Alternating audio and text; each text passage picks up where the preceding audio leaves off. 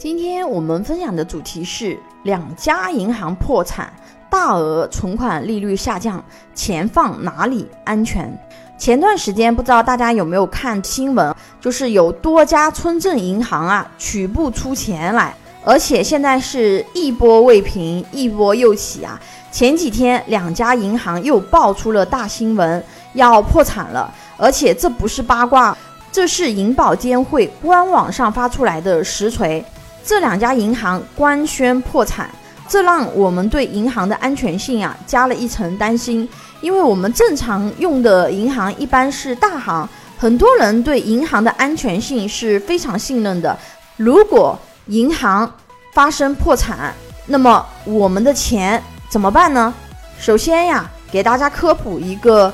存款保险制度，就是如果这家银行它参加了这个存款保险制度的。那么这家银行，你的钱放在里面，当然这里有一个前提啊，指的是银行存款，银行存款，银行存款不是银行理财产品或者是银行代销的各类其他资产，只是银行存款。有存款保险制度的银行呢，如果你把钱存在这家银行，只要你的存款啊不超过五十万。这个安全都是有保障的，因为它的存款保险制度啊，就是保障每一个储户他名下能够保障的钱呢，就是五十万以内。如果你超出五十万的，那么这部分如果银行破产了，那么你这个钱的安全性就不一定能够得到百分之百的保障。如果把银行存款作为主要投资渠道的人啊，你应该会很明显的感受到，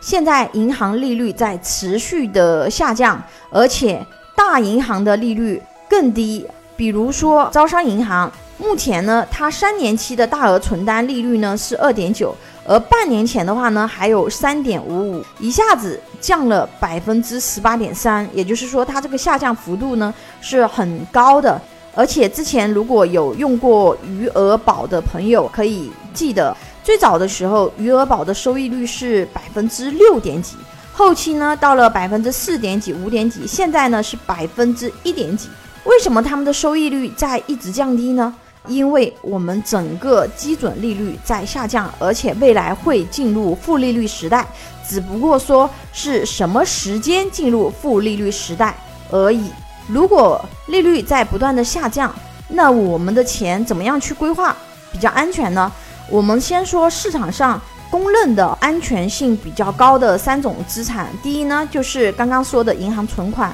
第二呢是国债，第三呢是储蓄型保险。存款呢前面讲过了，就是说你如果单家银行一个人保障在五十万以内是安全的。第二呢是国债。国债是我们国家信用背书，只要我们国家不出现问题，那么我们的国债呢也是安全的。最后一个呢是储蓄型保险，这种类型的资产可能了解的人不是很多，它是以年金险和增额终身寿为代表的。储蓄型保险呢，受到保险法的严格保护，所以说，如果保险公司破产了，我们的权益类似银行存款的保险金制度也是可以受到保障的，而且它没有五十万上限的这样子的一个限定。那么，我们在这三种类型的资产里面，我们去规划哪一个更好呢？如果说你规划的是短期的这样的一个储蓄，那么可以去规划银行、国债。如果说你规划的是一个中长期的储蓄，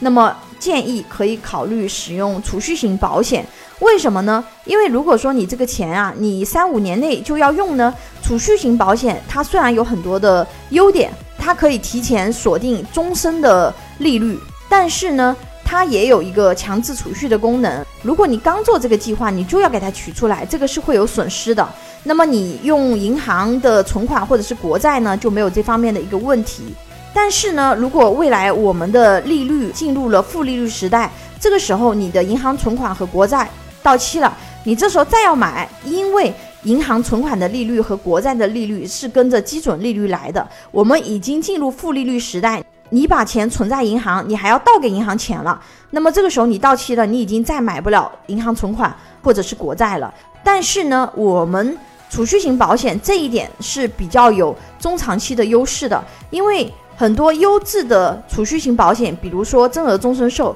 它都是有一个预定利率，而且稳定按照这个来复利的。比如说现在市场上比较多的是百分之三点五的复利，那么它可以一直按照这个数值进行复利。也就是说，到了一二十年以后，市场进入负利率时代了，你这个资产呢，按照单利折算，它还可以达到百分之七八。如果你放个几十年，你的单利可以达到百分之一二十。如果周期足够久，甚至可以达到百分之二三十，那么可以非常好的去保障你的资产的增值和资产的安全性。因为这三种类型的资产在安全性这一条上，基本上是同等级别的，就都是比较高级别的，也不存在说什么到期了你收益率达不到的这样子的一个问题。比如说我们买银行理财产品就有这样的问题嘛。包括如果我们去投资股票呀、基金呀，那么这个其实还面临着。我们本金损失的风险，如果你有中长期的储蓄规划，而且你是想